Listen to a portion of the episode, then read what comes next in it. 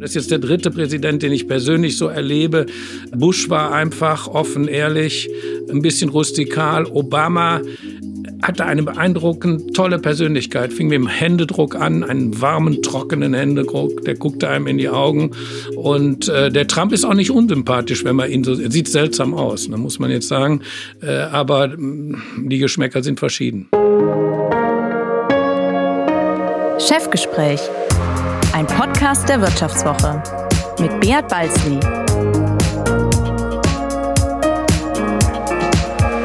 Ja, herzlich willkommen zu einer weiteren Folge des Vivo Podcasts Chefgespräch. Mein Name ist Beat Balzli und ich bin der Chefredakteur der Wirtschaftswoche. Tja, in diesen Tagen fällt die Entscheidung aller Entscheidungen. Kein Ereignis gilt spannender und richtungsweisender.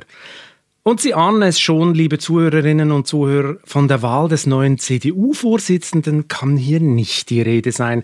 Das erste virtuelle Wortgefecht von den Kandidaten Friedrich Merz, Armin Laschet und Norbert Röttgen taugte höchstens als Einschlafhilfe.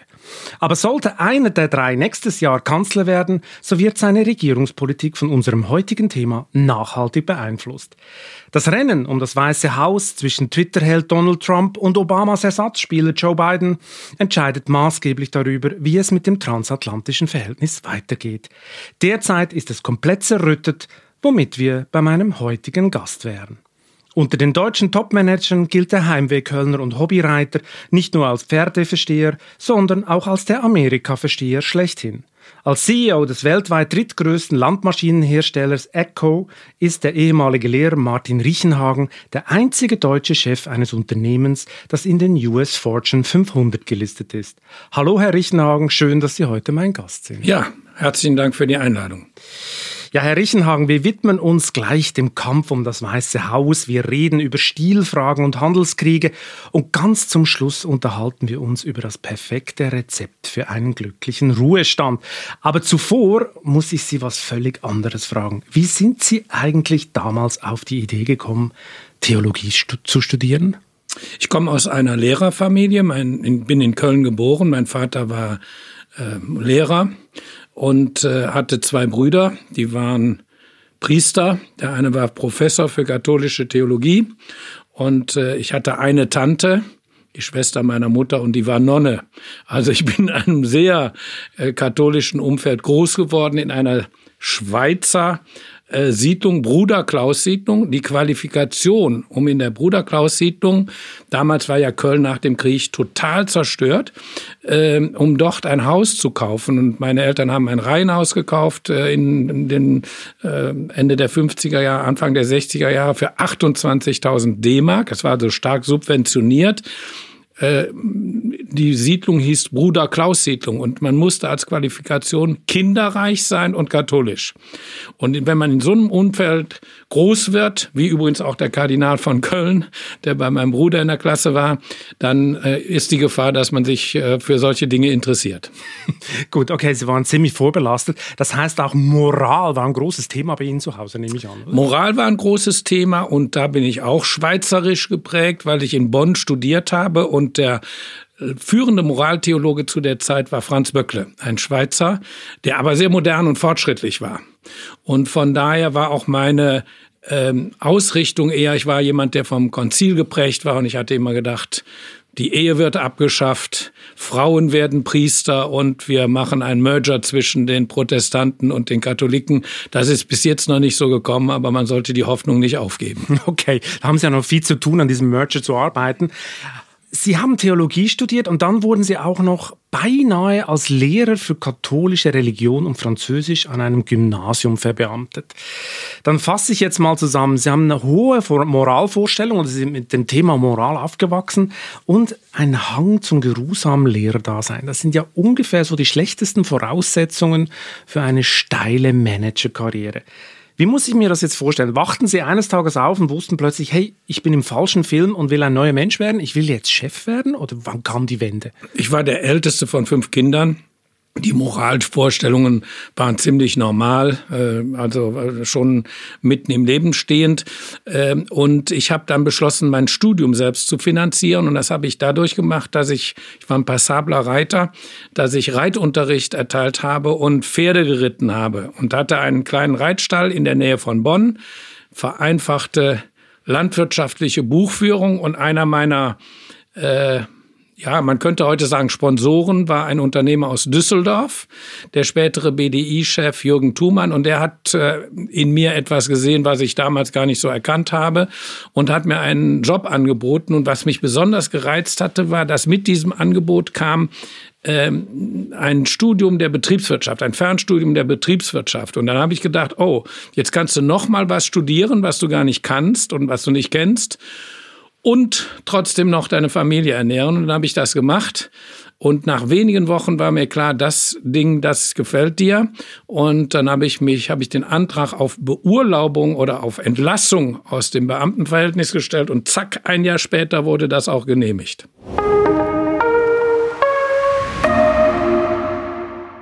Dieser Podcast wird präsentiert von O2 Business. Mit den neuen O2 Business Unlimited Tarifen sollen sich Geschäftskunden keine Gedanken mehr machen, ob genug Sprach- oder Datenvolumen vorhanden ist. Sie sollen sich nur noch entscheiden, welche Anwendungen für sie wichtig sind. Mehr dazu unter o2business.de. Okay, Sie haben also umgesattelt. Entlassung aus dem Beamtenverhältnis, das macht ja so, so gut wie keiner, oder? Das war ja fast schon eine Revolution, wenn man so eine sichere Stelle aufgegeben hat. Wie muss ich mir das da heute vorstellen? Sie haben dann Ihren Weg gemacht. Profitieren Sie oder oder ziehen Sie noch Nutzen aus Ihrer theologisch-philosophischen Ausbildung? Sieht man die Dinge heute noch anders oder ist es zu weit weg? ich glaube, man ist breiter aufgestellt. Man hat ein, normalerweise sollte man ein besseres Allgemeinwissen haben. Und dann natürlich durch mein Sprachenstudium kann ich äh, fließend Französisch, noch besser als Englisch eigentlich. Ich habe keinen Akzent, um passabel Italienisch. Also von daher äh, hat man so bestimmte Dinge mitbekommen. Man kennt sich in der Literatur aus. Äh, ich habe Geige, äh, Geigenunterricht gehabt, also ich kenne mich ein bisschen in der Musik und in der Kunst aus. Und man ist, äh, man hat, ich habe, glaube ich, eine wesentlich bessere Allgemeinbildung als der ein oder andere Präsident. Ist man denn als Theologe mit Menschen nachsichtiger? Nö, das glaube ich nicht. Als Lehrer hat man, glaube ich, gelernt, mit Menschen umzugehen, wenn man ein ordentlicher Lehrer war. Und man hat gelernt, damit mit direktem Feedback umzugehen. Wenn man in eine Klasse kommt ist schlecht vorbereitet oder erzählt Blödsinn, dann kriegt man das sofort von den Schülern äh, reflektiert und von daher lernt man, glaube ich, ein bisschen Gefühl für Menschen zu haben, Empathie. Ähm, das ist, glaube ich, soziale Kompetenz. Das sind, glaube ich, die Dinge, die man lernt. Als Theologe lernt man eigentlich wenig, was man im Leben wirklich brauchen kann. Griechisch, Hebräisch, Altes und Neues Testament und solche Dinge, das sollte man nicht überschätzen. Aber Ihre Menschenkenntnis hat Sie ein bisschen verlassen, oder? Bei äh, Donald Trump haben Sie, glaube ich, zu lange an das gute Menschen geglaubt, oder? Nee, gar nicht. Also ich war sehr skeptisch. Ich habe am Anfang äh, etwas gemacht, was in Deutschland für Aufsehen erregt hat. Äh, ich habe dann äh, bei Illner im Fernsehen äh, auf die Frage, wie sieht das denn aus mit äh, Trump, habe ich gesagt, ja, das wird ganz eng. Und das fand schon dann das Publikum nicht so gut. Und dann konnte man schon merken an der Reaktion und dann später auch bei anderen Vorträgen. Ähm, also die Deutschen ähm, waren 95 Prozent der Meinung, Hillary wird die Wahl gewinnen. Aber was sie vergessen haben, die Wahl findet natürlich in den USA statt und nicht in Deutschland. Und ich habe vorhergesagt, dass es eng wird. Als der Trump dann gewählt wurde, galt ich auf einmal als der Amerika-Flüsterer. Und äh, dann habe ich etwas gesagt, was auch äh, nicht so populär war. Ich habe gesagt, auch der Trump hat eine Chance verdient. Äh, und äh, da bin ich auch ernsthaft der Meinung, wenn eine Demokratie ein großes Land wie Amerika wählt, dann hat der Kandidat wirklich auch die äh, Möglichkeit, oder sollte die Möglichkeit haben, mal zu beweisen, was in ihm steckt. Und habe ich aber sehr schnell festgestellt, nicht so viel. Genau. Sie haben sich ja trotzdem ein bisschen geirrt, oder? Sie haben dann irgendwann mal gesagt, Sie dachten, sein Populismus während der Wahl, das sei nur Show gewesen. Und dann haben Sie gemerkt, nein, das war gar keine Show. Ich zitiere Sie mal, äh, Herr Trump ist ungebildet und ein schlechter Zuhörer und er hat keine Ahnung von Wirtschaft. Ein Unternehmer ist er sowieso nicht, sondern er hat nur Leute über den Tisch gezogen und er umgebe sich nur noch mit Spinnen. Als Sie ihn öffentlich derart hingerichtet haben, das war glaube ich 2018, waren Sie gerade aus seinem so einer Art Beraterkreis ausgestiegen. Was ist denn da vorgefallen? Na, er hat erstmal äh, wesentlich schlechtere Umgangsformen auf jeden Fall als die von ihm, Ihnen eben angesprochenen möglichen CDU äh, Vorsitzenden, äh, die alle Stil haben, die alle eine fundierte Allgemeinbildung haben und die vernünftig miteinander umgehen können. Das ist nicht äh, äh, Trump. Und äh, was da passiert ist, ist eigentlich nur, ich habe beobachtet, wie Trump arbeitet und wir hatten am Anfang eigentlich so die Hoffnung, man kann mit ihm, man kann ihn beraten. Wir hatten also viele Leute in Amerika, gibt so bestimmte Zirkel. Äh, einer davon ist der Business Council, das ist ist so ein ziemlich elitärer Club von äh, 100 Top-CEOs, wo ich die große Ehre habe, mit dabei sein zu dürfen. Und wir haben dann mit ihm gesprochen und da gab es wirklich Kaliber. Henry Kravitz von, von KKA und viele andere, die gesagt haben, wir müssen jetzt an den ran und wir müssen dem mal ein bisschen versuchen, äh, Leitplanken äh, vorzubereiten. Und dann haben wir festgestellt, da funktioniert überhaupt nichts. Das ist ein guter Bekannter von mir, wurde dann Außenminister. Da habe ich gesagt, aha, jetzt können wir vielleicht auch noch mal über den äh, Free Trade reden. Das war Rex Tillerson. Und als der dann gefeuert wurde, auch via Twitter, wie Trump das so gerne macht, habe ich dann meine Zusammenarbeit in dem Council beendet. Die hatte ich auch nicht begonnen unter Trump, sondern unter Obama. Haben Sie denn direkten Kontakt mal mit Trump gehabt? Also ja. Haben Sie ihn direkt erlebt? Ja, und ich habe das immer, ich stelle das ein bisschen so dar, ich sage immer, jetzt eine gute Nachricht und eine schlechte. Die gute ist aber auch nicht so gut, äh, weil er ist sehr authentisch. Und der hat genauso wenig Tiefgang in kleinen Kreis wie auf einer großen Bühne. Und ich habe die Möglichkeit gehabt, auch mal mit seiner Tochter darüber zu reden, die Umgangsform hat und Allgemeinbildung. Und ich hatte so den Eindruck, die Familie ist auch nicht ganz unkritisch ihm gegenüber. Ähm, aber das scheint Herrn Trump nicht zu stören. Wie muss man sich ein Treffen mit ihm vorstellen? Er hält mal kurz eine Rede mit seinen einfachen Weisheiten. Oder wie muss ich mir das vorstellen? Ne, wir machen das eher so, das äh, sind so Fireside-Chats. Also man sitzt so in, auf dem Sofa äh, so wie wir hier mit wenigen Zuhörern. Ich habe ihn also in ganz kleinem Kreis äh, erlebt und auch im größeren. Äh, das machen die Präsidenten unterschiedlich. Es ging immer ganz offen und ehrlich zu. Das ist jetzt der dritte Prä Präsident, den ich persönlich so erlebe. Äh, Bush war einfach offen, ehrlich, äh, ein bisschen rustikal. Obama hatte eine beeindruckend äh, äh, tolle Persönlichkeit. Fing mit dem Händedruck an, einen warmen, trockenen Händedruck, der guckte einem in die Augen. Und äh, der Trump ist auch nicht unsympathisch, wenn man ihn so, er sieht seltsam aus, ne, muss man jetzt sagen. Äh, aber mh, die Geschmäcker sind verschieden. Mhm. Sie haben ja gesagt, er sei ein schlechter Zuhörer. Haben Sie da eine Anekdote im Hinterkopf? Ja, der, äh, er, er redet viel lieber, als dass er, dass er äh, äh, zuhört. Und ich kann mich an Gespräche erinnern, wo wir versucht haben, mit ihm zu reden und wo man merkte an seiner Reaktion, dass er gar nicht zugehört hatte. Mhm. Das ist ja in Corona-Zeiten so ungefähr die fatalste Schwäche, die er hat, oder? Seine Empfehlung, man solle als Corona-Kranker Desinfektionsmittel spritzen, spricht ja Bände. Seine Show als Covid-19-Infizierter war ja zum Fremdschämen, muss man sagen. Sein öffentliches Salutieren auf dem Balkon schlechter als jeder B-Movie. Wie empfinden Sie das? Sie wohnen ja schon so lange in den USA. Es ist erstaunlich, dass in diesem Land der Political Correctness jemand, der so politisch unkorrekt ist und so ein ja, Polit-Clown kann man eigentlich fast schon sagen, überhaupt akzeptiert wird. Das hängt aber damit zusammen, dass äh, er etwas entdeckt hat, was Präsidenten vorher vernachlässigt haben. Der, der Trump hat gemerkt, dass es eine große Menge von Amerikanern gibt, die abgehängt sind. Die leben auf dem Land, die haben niedrige Einkommen, vielleicht sind sie sogar arbeitslos.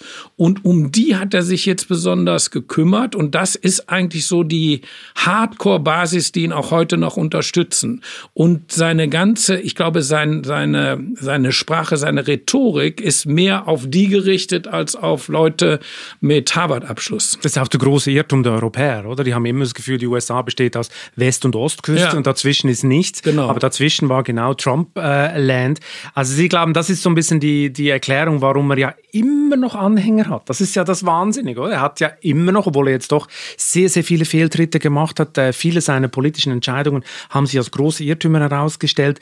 Also das kommt gar nicht an die Leute ran.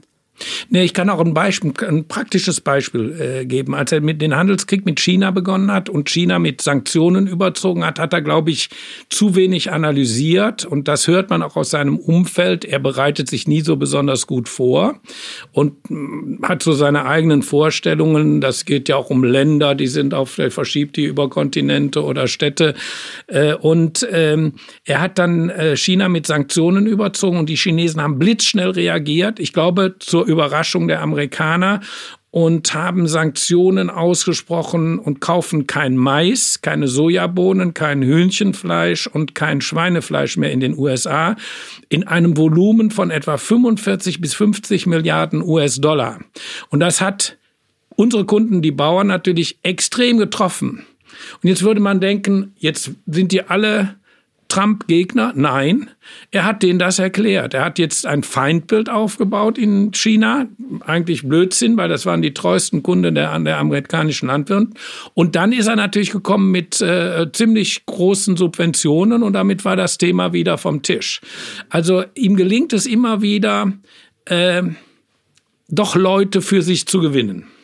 Am Anfang ähm, haben wir in der Wirtschaft auch Hoffnung gehabt, weil die Steuerreform für uns natürlich äh, wichtig war. Das hatten wir auch schon, ich persönlich hatte mit Obama mal die Gelegenheit darüber zu reden, also Repatriation of Foreign Earnings, die Zurückführung der im Ausland bereits versteuerten Gewinne in den USA hätten automatisch immer dazu geführt, dass man das in USA nochmal hätte versteuern müssen und deshalb wurde das Land, äh, das Geld im Ausland entweder geparkt oder investiert wird. Und äh, das hat er sehr schnell verstanden und hat das sehr schnell geändert. Das ist, glaube ich, so der Hauptverdienst, den ich äh, erkennen kann. Mhm. Darum hat ja die Wirtschaft ihn auch ein bisschen hofiert am Anfang, oder? Man hat ja sein Programm begrüßt. Ja. Genau aus dem Grund. Sie ja auch bis zum gewissen Grad. Aber also ich, ich habe ihn nie hofiert. Ich habe das auch kritisiert. Aber sein Programm haben Sie ein bisschen begrüßt. Ja, ja, klar. positiv gesehen. Steuer, äh, ja. Steuerlich auf jeden Fall.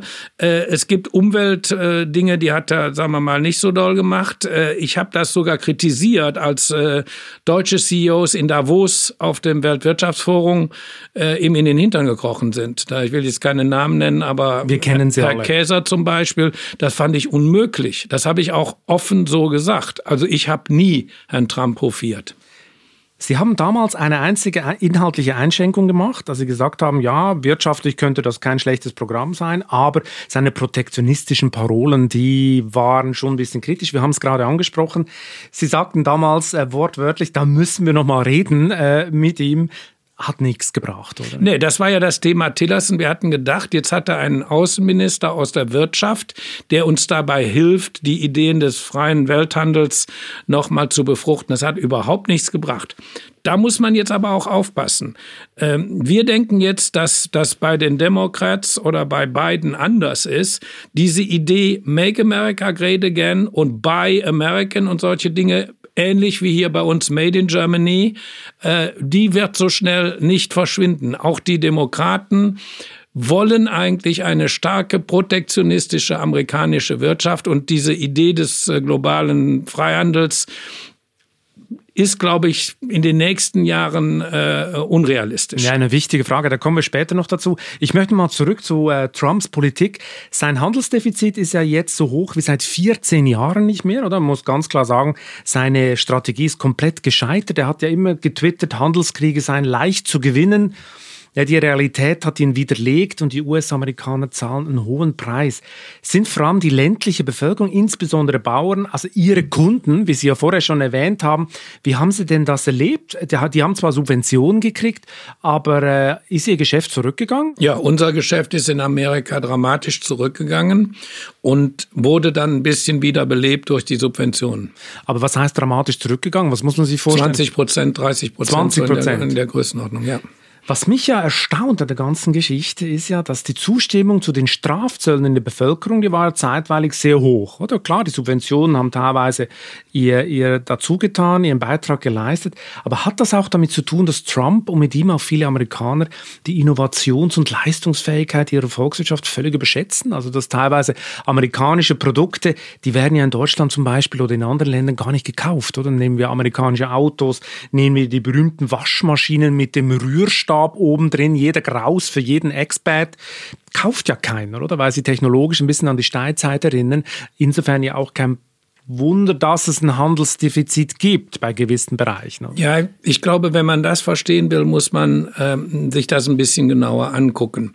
Ich bin ein Autofan und wir machen ja auch Fahrzeuge im weitesten Sinne. Und äh, Fendt ist eine echte Hightech-Marke. Also deshalb bin ich eher bei den europäischen Automobilherstellern als bei den amerikanischen. Aber die amerikanischen Automobilhersteller stellen Autos sind, die extrem preiswert sind und extrem zuverlässig. Da kann man für 50, 15 bis 20.000 Dollar ein Auto kaufen und das fährt und das fährt zehn Jahre und das braucht auch wenig Service und kann an jeder Ecke repariert werden. Der amerikanische Ansatz ist dann teilweise anders, etwas low-tech, aber sehr, sehr zuverlässig und es gibt natürlich Produkte, die wir vergessen. Die Amerikaner dominieren die Welt im IT-Bereich. Absolut. Na, Amazon, Google und äh, wie sie alle heißen, äh, Microsoft, äh, Apple, und wir, wir, wir, wir sind so, glaube ich, die Europäer und besonders die Deutschen sind sehr gut aber ein bisschen sehr gut in Old Technologies. Und wir sind eine digitale Kolonie der USA, muss ja, man ja hart und sagen. Und in, in, in, den Future Technologies haben wir so eine, haben wir so die Tendenz, nicht so gut zu sein. Und wir reden jetzt hier, das lache ich mich immer kaputt, wir reden über 5G. Wenn man in Deutschland rumreist, stellt man fest, dass man permanent oder häufig äh, die Connection verliert. Und wenn man dann welche hat, dann ist es maximal 3G. Aber äh, wir haben, glaube ich, unser selbst Selbstbild in Europa und in Deutschland äh, ist auch, sagen wir mal, äh, reparaturbedürftig. 5G ist ja ein gutes Thema. Deutschland ist tatsächlich das institutionalisierte Funkloch, aber äh, die Amerikaner haben ja gerade ein riesiges Selbstbewusstseinsproblem, weil 5G-Technologie haben sie selber nicht, oder? Nö. Die Chinesen machen es, Huawei, darum wird ja. Huawei derart hart bekämpft von der äh, Trump-Administration. Also da sind sie technologisch natürlich auch nicht mehr äh, weit vorne. Das, ja. muss man, das muss man sagen. Aber da würde ich, das würde ich gelassen sehen. Äh, da kann ich mir vorstellen, dass sich da irgendwann was, was bewegt. Was ja Trump fertiggebracht hat mit seinem, ich nenne es mal äh, ganz salopp, Handelsterror, dass viele ausländische Firmen, ja auch viele deutsche Firmen sich ganz genau überlegen, wie wollen sie künftig Geschäfte machen in den USA und immer mehr ganz stillschweigend dazu übergehen, direkt in den USA zu investieren, also direkt Werke aufzustellen, weil sie sich sagen, diese Zollmauergeschichte, das ist zu unberechenbar, wir produzieren direkt. Beobachten Sie das auch? Das beobachten wir auch und das ähm, ist etwas, was man, äh, glaube ich, sehr gut nachvollziehen kann. Wir haben uns schon vor vielen Jahren dazu entschieden, da zu produzieren, wo auch die Kunden sind. Das heißt, wir produzieren die Produkte für Amerika in USA, für Brasilien in Brasilien, für Argentinien in Argentinien, für Mexiko in Mexiko und für Europa in Europa. Äh, und äh, was man beobachten muss, sind jetzt die Lieferströme für die Komponenten. Wir haben natürlich weltweit, wir haben mehrere Marken. Massey Ferguson ist so die Weltmarke. Ähm, äh, ganz stark in, in, ähm, in Brasilien ist Valtra. Wir haben mehrere Marken und wir können diese mehreren, die viel Mehrmarkenpolitik nur dadurch eigentlich ähm, finanziell stemmen, dass wir Plattformen haben. Das heißt also, wenn Sie Plattformlösungen haben, haben Sie viele gleiche Komponenten und die kommen natürlich dann nicht überall aus den verschiedenen Ländern. Äh, da kommen dann Motoren unter Umständen aus, äh, aus Europa und äh, Achsen aus äh, China oder was auch immer. Äh, und da muss man jetzt aufpassen, wenn sich das also weiter so entwickelt, dass die äh, einzelnen Märkte abgeschottet werden, muss man intelligent sein und äh, genau äh, das so organisieren, dass man nicht auf einmal gelähmt wird, weil der äh, Mähdrescher aus Italien oder so besondere Maschinen nicht mehr exportiert werden können. Mm, also die Glocalization, wie man das nennt, Ja, ist, genau. ja, ist ja ein bisschen im Trend oder Local for Local. Ja. Äh, wir produziert, das wird in dieser Corona-Krise jetzt noch ein bisschen befördert, äh, weil die Lieferketten teilweise unterbrochen waren. Wie nehmen Sie denn eigentlich das Krisenmanagement des US-Staates jetzt wahr in dieser Corona-Krise? Also wenn wir, wenn ich mit äh, deutschen Managern rede, die Werke drüben haben, da das darf man hier ja gar nicht erzählen. Das ist nur noch des Grauens, diese Erzählungen. Also es sei wirklich ganz schlimm. Haben Sie das auch so wahrgenommen? Ja, also erstmal gibt's ja eigentlich gab es kein Krisenmanagement der ähm, äh, amerikanischen Regierung. Es gab ein bisschen Krisenmanagement in einzelnen Staaten, passend auch zum Geschehen. Also dass New York ein Krisenmanagement brauchte und braucht, war ja ganz klar, war ganz offensichtlich. Äh, Trump hat ja erstmal das Thema oder das Problem an und für sich bestritten. Er hat ja einfach gesagt, das gibt's nicht. Und er hat immer noch Rückfälle. Er meint immer noch, ist alles nicht so dramatisch. Und das war natürlich eine Katastrophe. Äh, Wir haben das Glück gehabt, dass die Amerikaner hingegangen sind und haben die ähm, Industrien aufgeteilt in relevant und nicht relevant. Und weil wir teilnehmen an der äh, Lebensmittelproduktion, also Feed the World, wurden wir als relevant eingestuft und damit konnten wir alle unsere Werke das, das ganze Jahr 2020 über äh, haben die mit normaler Kapazität gearbeitet, während wir in Europa hier und da schließen mussten. Also wir mussten in Bayern schließen, in Italien schließen, in Frankreich schließen. Das hatten wir, das Problem hatten wir in, in Amerika nicht. Äh, Und dann muss man natürlich selbst dafür sorgen, dass die Mitarbeiter gesund bleiben. Also sie wurden als systemrelevant eingestuft Genau. in, äh, in den USA. Für Trump ist das jetzt aber schon ein Teil des Grundes, dass er jetzt in den Umfragen sehr schlecht dasteht. Äh, seine Corona-Politik ist jetzt mal gelinde gesagt äh, äußerst umstritten. Sie haben bei seiner Wahl vor vier Jahren haben Sie gesagt, Hillary Clinton hätte es sowieso nicht gekonnt. Warum haben Sie das eigentlich gesagt? Ich meine, so schlecht wie Trump hätte sie es garantiert nicht gemacht, oder? Äh, ja, könnte man jetzt vielleicht im Rückspiegel äh, so sehen. Äh, ich bin allerdings so ein bisschen der Meinung, wenn man ein äh, Formel-1-Rennen gewinnen will, dann muss man nicht in den Rückspiegel gucken, sondern nach vorne. Äh, ähm, ich war nie von Hillary Clinton sehr überzeugt. Die war sehr emotional und, und sehr ideologisch. Allerdings muss man auch anerkennen, dass unter Bill Clinton die amerikanische Wirtschaft gut funktionierte. Kann es denn Joe Biden? Ja, das ist die Frage. Das ist schwer zu erkennen, weil ähm, der macht das auch so ein bisschen ähnlich wie Trump. Trump hat ja seinen ersten Wahlkampf eigentlich nur als Anti-Obama und dann Anti-Hillary-Wahlkampf äh, gestaltet. Und der Biden äh, macht jetzt einen Anti-Trump-Wahlkampf. Die Frage ist, gibt es eigentlich ein Programm? Ähm, und ist dieses Programm dem, dem, was Trump macht, gegenüber überlegen. Das kann man im Augenblick nicht so richtig ausmachen. Also man hat so den Eindruck, man wählt ihn nur, um Trump zu verhindern. Aber Ja. man wählt nicht Biden, oder? Da ist, glaube ich, ein bisschen was dran. Er kommt jetzt natürlich, ich meine, er macht es ganz gut. Er ist nicht so, äh, nicht so aggressiv.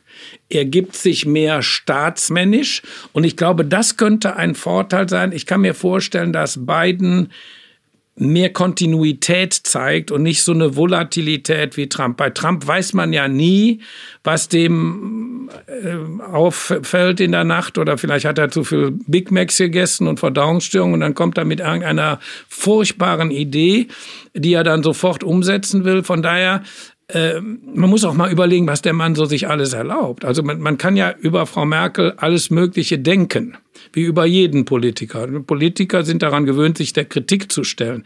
Frau Merkel ist hochintelligent, super gebildet und sehr zuverlässig. Und dann kommt der amerikanische Präsident und sagt, die ist dumm.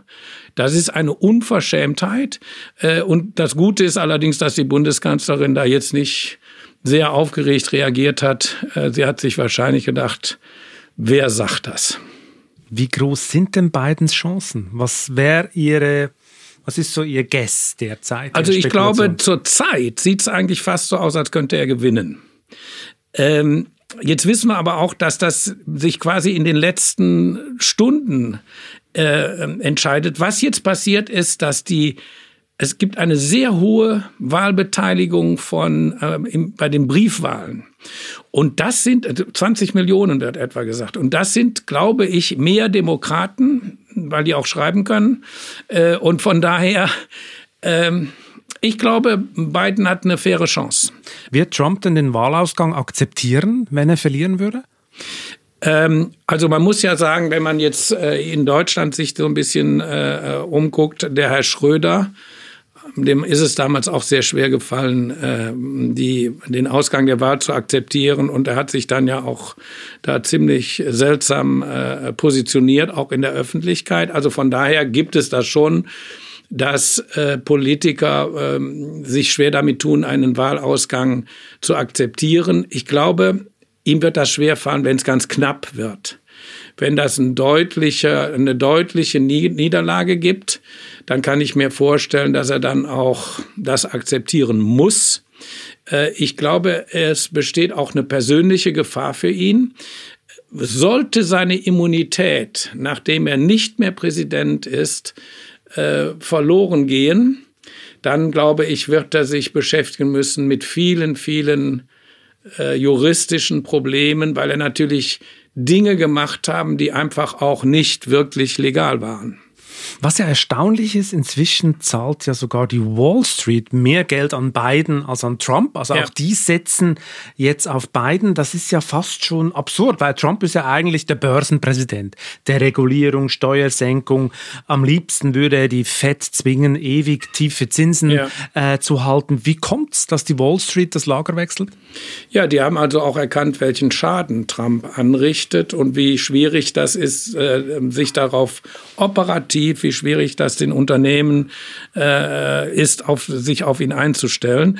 Und äh, die erwarten von beiden mehr Kontinuität. Und man sieht auch bei uns in unserem Unternehmen, äh, unserem Börsenkurs hat die Idee, dass möglicherweise Trump abgewählt wird, sehr gut getan. Ein Präsident Biden muss aber doch dem linken Parteiflügel was bieten, oder? Wenn er da rankommt. Und das könnte ja für die, äh, für die Wirtschaft äh, ziemlich teuer werden, oder? Ja, ich glaube, äh, was wir, wo wir von ausgehen müssen, ist, äh, dass es Steuererhöhungen geben wird. Da gehe ich also relativ sicher von aus, sowohl für die Wirtschaft als auch äh, für, für die Privatleute, für die Bürger. Ähm, ich glaube allerdings, dass, der, dass es den beiden gelingt, die Demokraten wieder etwas stabiler in der Mitte zu positionieren. Äh, als ich zum ersten Mal in den USA war, so in den, in den 80er Jahren, da war es ja eigentlich so, dass zwischen den Demokraten und den Republikanern kaum ein Unterschied wahrzunehmen war. Da hätte man sagen können, die eine sind so wie die CSU und die andere wie die CDU oder sowas in der Größenordnung. Ähm, und die ähm, Demokraten haben immer auch schon eine ordentliche Wirtschaftspolitik machen können, wenn sie es gewollt haben. Und dann hat es jetzt, ähm, glaube ich, schon Trump geschafft. Das fing mit Obama an. Die amerikanische Gesellschaft äh, war schon unter Obama oder die Spaltung der amerikanischen äh, Gesellschaft konnte Obama auch nicht äh, glätten. Also da gab es schon eine tiefe Spaltung und das geht jetzt weiter. Und äh, da sind natürlich Spinner am Werk. Wenn Sanders da, äh, der ist ein ganz lustiger Mensch, finde ich, wenn einer mit 70, äh, ich bin ja ein Kind der 68er Generation, wenn da einer mit 70 oder noch älter auf solche Ideen kommt äh, und wir alle wissen, dass der Sozialismus und der Kommunismus doch nachweislich versagt hat. Und dann kommt jemand mit solchen alten Kamellen das muss man nicht so ernst nehmen. Also da gibt es so ein paar Linke in der Partei, die aber auch in Zukunft, glaube ich, nicht mehr so eine große Rolle spielen werden. Mhm, aber allerdings haben das viele vergessen inzwischen, dass der Sozialismus und der Kommunismus gescheitert ist. Ja. Darum ist man mit diesen Ideen gerade wieder ein bisschen en vogue, ja, oder? Gibt es aber bei uns auch. Gibt's ja, in Deutschland auch. Absolut. Ist denn die Hoffnung der Wirtschaft berechtigt, dass ein republikanisch geführter Senat dann diesen linken beiden oder seine, seine teilweise linken Programmpunkte ein bisschen ausbremsen kann?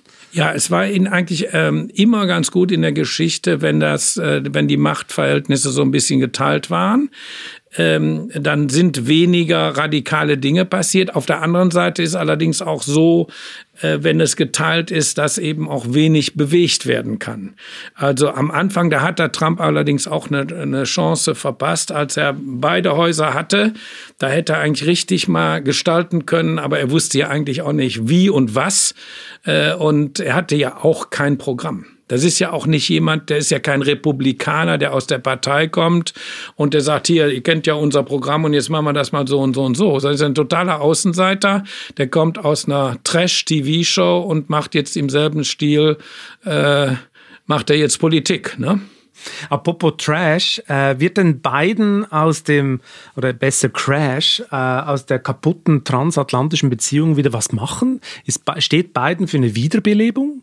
Ja, ich habe ja schon mal gesagt, dass, dass äh, die, diese Idee der, der äh, wirtschaftlichen, äh, größeren wirtschaftlichen Free Trade Zonen äh, vielleicht auch in der in Zukunft nicht so besonders äh, erfolgreich sein wird. Ich glaube allerdings, dass der Biden jemand ist, der mit den Europäern wieder vernünftig reden wird.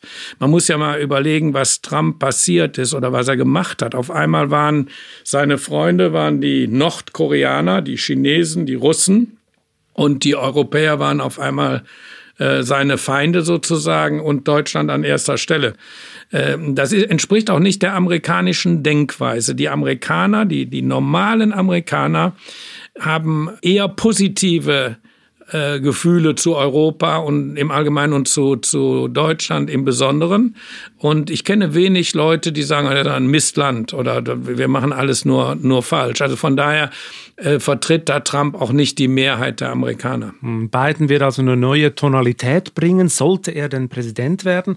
Aber inhaltlich, Sie haben es schon angetönt, äh, ist auch er natürlich protektionistisch unterwegs. Das ist ja manchmal lustig zu sehen, wie die Europäer sich ein bisschen Illusionen machen, so in Bezug auf die US-Demokraten, oder? Also meine, da ist natürlich Buy American und America First ist ja nicht unbedingt eine Erfindung von Trump. Sie nee. wurde einfach aggressiver verkauft. Ja, da hat Obama ja schon mit angefangen. Und ich würde mal sagen, es gibt zwei Dinge, mit denen sich die Deutschen befassen müssen. Einmal das Bilanzdefizit und das zweite ist die, äh, die Bundeswehr oder auch unser Beitrag zur NATO. Wir haben eine Bundeswehr, die nicht dazu in der Lage ist, Deutschland zu verteidigen. Wir wollen ja hier nicht eine, eine, eine Angriffsarmee haben. Da muss investiert werden und da haben wir einen Fehler gemacht. Äh, und das passiert auch zu langsam. Und unser Handelsbilanzdefizit muss erstmal vernünftig erklärt werden. Äh, auch unsere Investition in die NATO, wenn man mit dem Entwicklungshilfeminister Müller redet und sieht, welche Beträge wir in die Entwicklungsländer investieren, wo wir ja eigentlich die Idee haben, Frieden vor Ort zu schaffen, dann muss man das auch mal erwähnen, wenn man über NATO-Beiträge redet. Würde ich immer schon mit dazu melden und das, glaube ich, könnte man viel besser auch argumentieren und erklären.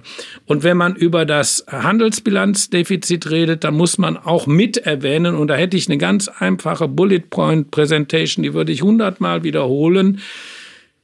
Da muss man auch mitsehen, die gesamten Umsätze, die amerikanische große globale IT-Firmen in, äh, in Deutschland und in Europa machen und die überhaupt nicht in der Handelsbilanz auftauchen, weil die ganzen Umsätze und Gewinne in Amerika erzeugt werden. Absolut richtig. Gibt es denn in den USA überhaupt noch irgendeinen Befürworter für den Freihandel? Man hat so das Gefühl, bei den Republikanern ist es jetzt auch nicht mehr so angesagt, bei den US-Demokraten sowieso nicht. Stirbt diese Fraktion oder? Na, die, äh, Obama war ja eigentlich zum Schluss ein starker Befürworter und ich war persönlich involviert. Äh, wir haben ihn ja ganz zum Schluss noch äh, nach Hannover bringen können zur Hannover Messe und seine Idee war dann, TTIP doch zu unterschreiben. Äh, und das war nicht, ist nicht gescheitert an den Amerikanern, sondern ist gescheitert an den Europäern. Äh, und zwar nicht nur an der Politik, sondern an der, an den, an der Mehrheit der Bevölkerung und auch am Mittelstand.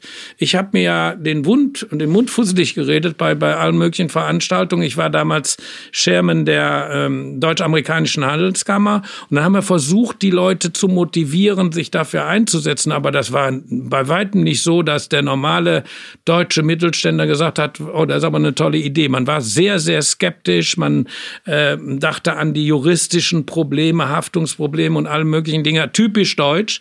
Es waren also viel mehr Bedenkenträger im öffentlichen Raum unterwegs als Optimisten. Und deshalb ist das nicht in Amerika gescheitert, sondern erstmal in, in äh, Europa und in Deutschland. Und ich glaube dann, äh, hätte es aber auch wenig gebracht, weil wir wissen ja, dass der Trump dann auch diese Handelsabkommen wieder zurück, äh, wieder abgewickelt hat. Und wenn jetzt Obama das unterschrieben hätte, dann hätte Trump das wieder äh, storniert. Also von daher müssen wir da nochmal unsere Hausaufgaben machen. Und vielleicht ist es auch so, dass es sinnvoll ist, etwas bescheidener anzufangen und etwas, äh, sagen wir mal, zu überlegen, was ist eigentlich wirklich machbar. Und vielleicht muss man ja auch in neuen Mustern denken, oder? Ich meine, viele wünschen sich so das transatlantische Verhältnis so ein bisschen zurück, so wie das früher war.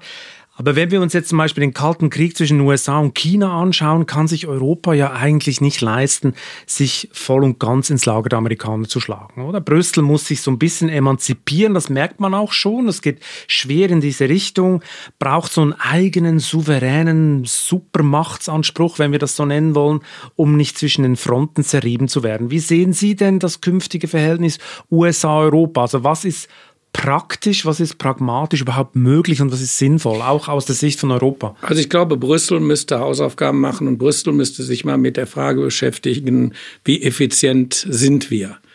Ähm, wir leben das gerade hier an in letzten Neuigkeiten aus der Landwirtschaftspolitik. Brüssel ist eigentlich nicht besonders, besonders effizient, extrem teuer und kompliziert.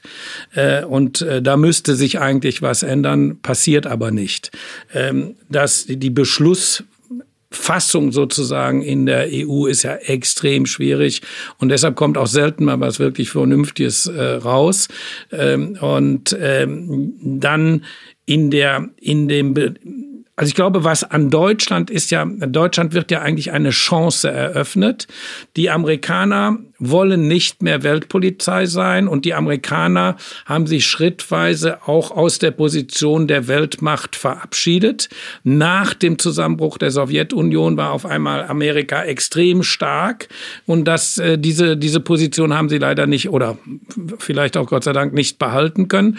Und jetzt gibt es eine historische Chance ja auch für Deutschland, äh, international wieder eine bedeutendere Rolle zu spielen. Noch während der Wiedervereinigung waren alle vorsichtig und haben gesagt, also die Deutschen dürfen alles, aber nur nicht eine vernünftige Bundeswehr haben. Jetzt werden wir äh, dazu eingeladen und das ist eine Chance. Da müssen wir nur mal zupacken und müssen das mal. Ich bin anerkannter Kriegsdienstverweigerer. Ich bin also kein Militarist. Äh, das war damals so, als ich groß geworden bin. Aber ich bin schon der Meinung, man muss sich verteidigen können und man muss auch Verantwortung übernehmen in der Welt.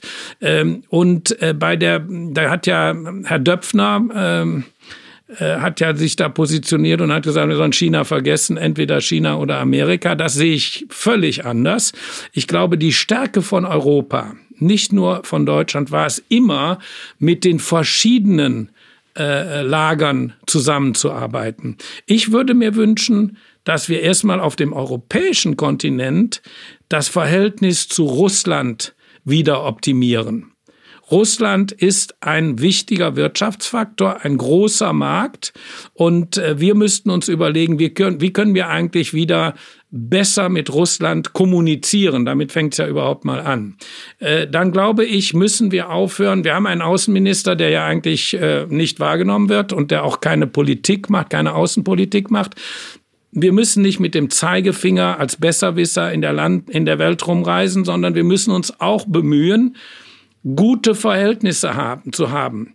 Die Wiedervereinigung funktionierte nur deshalb, weil Kohl und Genscher so gute Verhältnisse, persönliche Verhältnisse hatten zu ausländischen Politikern. Ich war ein darf sagen, dass ich ein, äh, dass Herr Genscher mein väterlicher, väterlicher Freund war. Das dürfen Sie sagen, absolut. Und äh, der, ähm, deshalb verstehe ich so ein bisschen äh, was davon. Wir müssen uns um die Kommunikation mit China, mit Amerika und mit Russland bemühen, genauso wie wir uns auch in Zukunft bemühen müssen, äh, mit äh, den Engländern oder mit dem United Kingdom ein ordentliches Verhältnis wiederherzustellen. Aber Sie plädieren ja eigentlich dafür, dass Deutschland zusammen mit Europa, anders wird das nicht funktionieren, bisschen in dieses Vakuum reinsticht, dass die, dass die Amerikaner äh, äh eigentlich offen gelassen haben jetzt, oder durch ihren Rückzug. Der Aber dafür müsste ja Europa auch ein bisschen geeinigt sein, oder? Es kann ja nicht sein, dass die, dass die Europäer sich durch die Chinesen auseinander dividieren lassen, oder? Die Italiener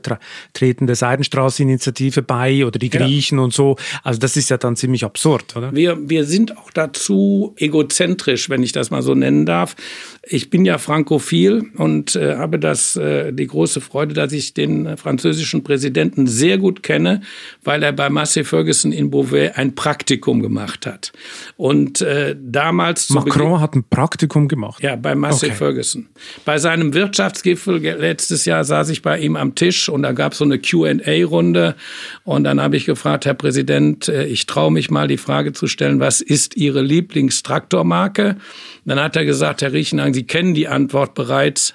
Meine Lieblingsmarke ist Massey Ferguson. Äh, und ähm, der hat, wenn der redet, bei solchen Anlässen, der redet nicht über Frankreich, sondern der redet über Europa. Soweit sind wir in Deutschland im Augenblick noch nicht. Das stimmt. Allerdings redet er über ein Europa, das Frankreich führt. Ja, ist ja in Ordnung, wenn die Deutschen es nicht wollen. Also ich glaube, wenn wir sagen würden Hand in Hand, äh, dann würde die deutsch-französische äh, Freundschaft so gut halten, dass da was machbar wäre. Ist denn Macron auch fähig, den Amerikanern die Stirn zu bieten und den Chinesen? Äh, das bei China kann ich jetzt nicht so genau beurteilen. Bei dem mit Trump hat das eigentlich ganz gut gemacht. Er hat den beeindruckt mit großen Paraden und äh, tollen äh, Dinners, obwohl Trump eigentlich gar nicht so gerne äh, französisches Essen isst mit Kleidung, mit Schmuck seiner Frau und allen möglichen Dingen.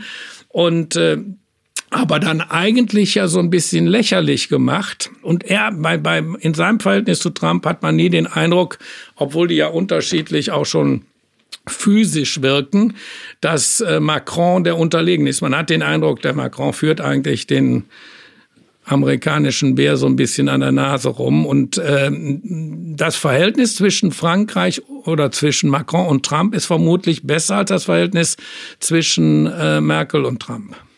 Wir kommen so langsam zum Schluss und eine Frage steht natürlich noch im Raum. Äh, wenn Trump an der Macht bleibt, was droht uns dann?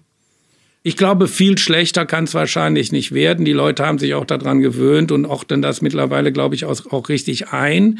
Äh, es gibt natürlich eine gewisse Gefahr. Es gibt auf einmal ein, auf der einen Seite die Möglichkeit, dass man sagt, oh, jetzt hat er vier Jahre und er muss nicht mehr wiedergewählt werden, also kann er ein bisschen relaxen. Es kann aber auch sein, dass er dann total durchdreht. Also das muss man dann beobachten. Wir richten uns darauf ein, dass es schlimmstenfalls noch mal vier Jahre Trump gibt mit Handels Barrieren wir haben gelitten, äh, zum Beispiel auch stark unter den Stahlstrafzöllen, äh, weil wir natürlich die, die, die äh, Stahlpreise in USA 20 Prozent äh, gestiegen sind innerhalb kürzester Zeit, wo wir unsere Preise für unsere Produkte schon äh, vereinbart hatten mit unseren Kunden. Also von daher richten wir uns darauf ein, dass es möglicherweise schwierig wird, nochmal vier Jahre. Äh, also Sie gehen vom Schlimmsten aus und hoffen, dass es trotzdem beiden wird. Ja, eigentlich schon. Wenn ich Ihnen noch persönliche Fragen stellen darf, was ist eigentlich mit Ihrer persönlichen transatlantischen Beziehung? Sie treten ja Ende Jahr als CEO zurück. Pendeln Sie dann zwischen Köln und Georgia oder was muss ich mir vorstellen? Ja, also wir haben ein sehr schönes äh, äh ähm, Umfeld in Georgia. Wir haben ein schönes Haus, wir haben einen kleinen Reitstall. Ähm, ähm, wir fühlen uns da sehr wohl. Die, äh, in den Südstaaten sind die Menschen sehr, sehr warm und sehr freundlich. Und äh, meine Kinder und fünf, demnächst fünf Enkelkinder äh, leben da. Also werden wir da auch weiter bleiben. Dann haben wir aber auch immer noch, ich habe äh, ein, ein schönes Haus in Westfalen im Kreis Warendorf und eine kleine Wohnung in Berlin. Äh, auf der Chausseestraße. Also wir planen etwas mehr in Deutschland zu sein. Und ich werde mich engagieren, auch in Zukunft, in diesem transatlantischen Thema, weil ich der Chairman bin des American Institutes of Contemporary German Studies. Das hört sich furchtbar an. Unheimlich wichtig hört sich Hört sich an. sehr wichtig an. Das ist ein Think Tank. Und ich äh, bin dabei, ich möchte gerne vorschlagen, dass wir das The Institute nennen und da draußen Trademark machen.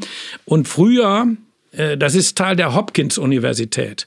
Und wenn ich früher gesagt habe, Hopkins-Universität, das kannte keiner in Deutschland, die kennen Harvard und Yale.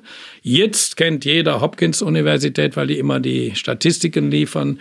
Ähm, und da möchten wir, wir möchten oder sind der Ansprechpartner für die Medien, für die Politiker und für die Wirtschaft in Fragen der deutsch-amerikanischen Beziehungen. Und wer ist der Träger von diesem Institut? Das ist äh, ähm, ein bisschen Universität, das meiste ist amerikanisches Fundraising. Also Privatleute, die, denen Deutschland am Herz liegt, Amerikaner oder Deutsche, denen Amerika am Herz liegt. Roland Berger zum Beispiel ist äh, ein ganz äh, wichtiger äh, Unterstützer. Also Leute aus der Wirtschaft oder auch äh, wohlhabende Ganz lustig, wir haben also Mitglieder, die sind äh, jüdische Mitglieder, die äh, während, des, äh, während der Nazizeit nach Amerika ausgewandert sind, denen aber dieses Verhältnis zu Deutschland noch so sehr am Herzen liegt, dass sie da äh, Geld spenden. Und da kommen jetzt noch Prominente dazu, jetzt wo Sie Zeit haben? Werden Sie noch ein paar Prominente reinholen? Ja, bestimmt. Wer zum Beispiel? Wir haben schon Prominente, also das, äh, da brauchen wir. Und wen haben Sie da im, im Blick?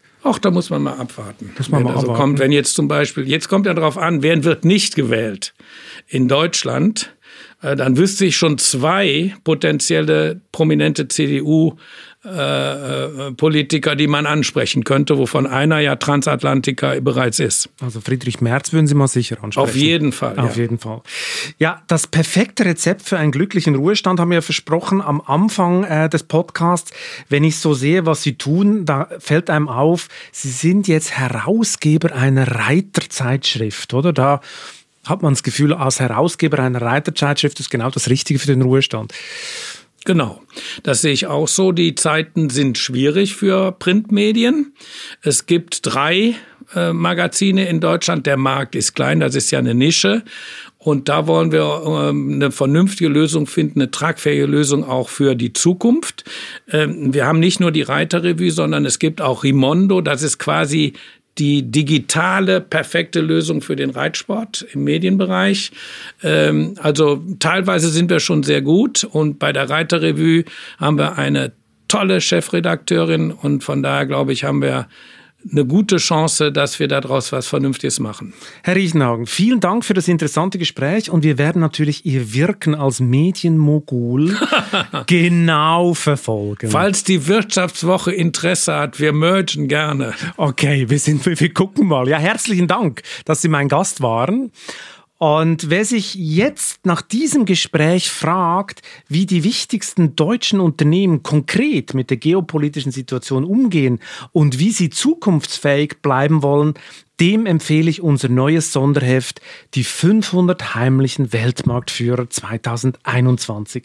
Das ist eine Pflichtlektüre für alle, die das Who is Who der Exportnation kennen und verstehen wollen. Ab sofort am Kiosk oder unter www.vivo.de slash Sonderheft. Ich wünsche Ihnen viel Spaß bei der Lektüre und eine schöne Zeit bis zum nächsten Chefgespräch.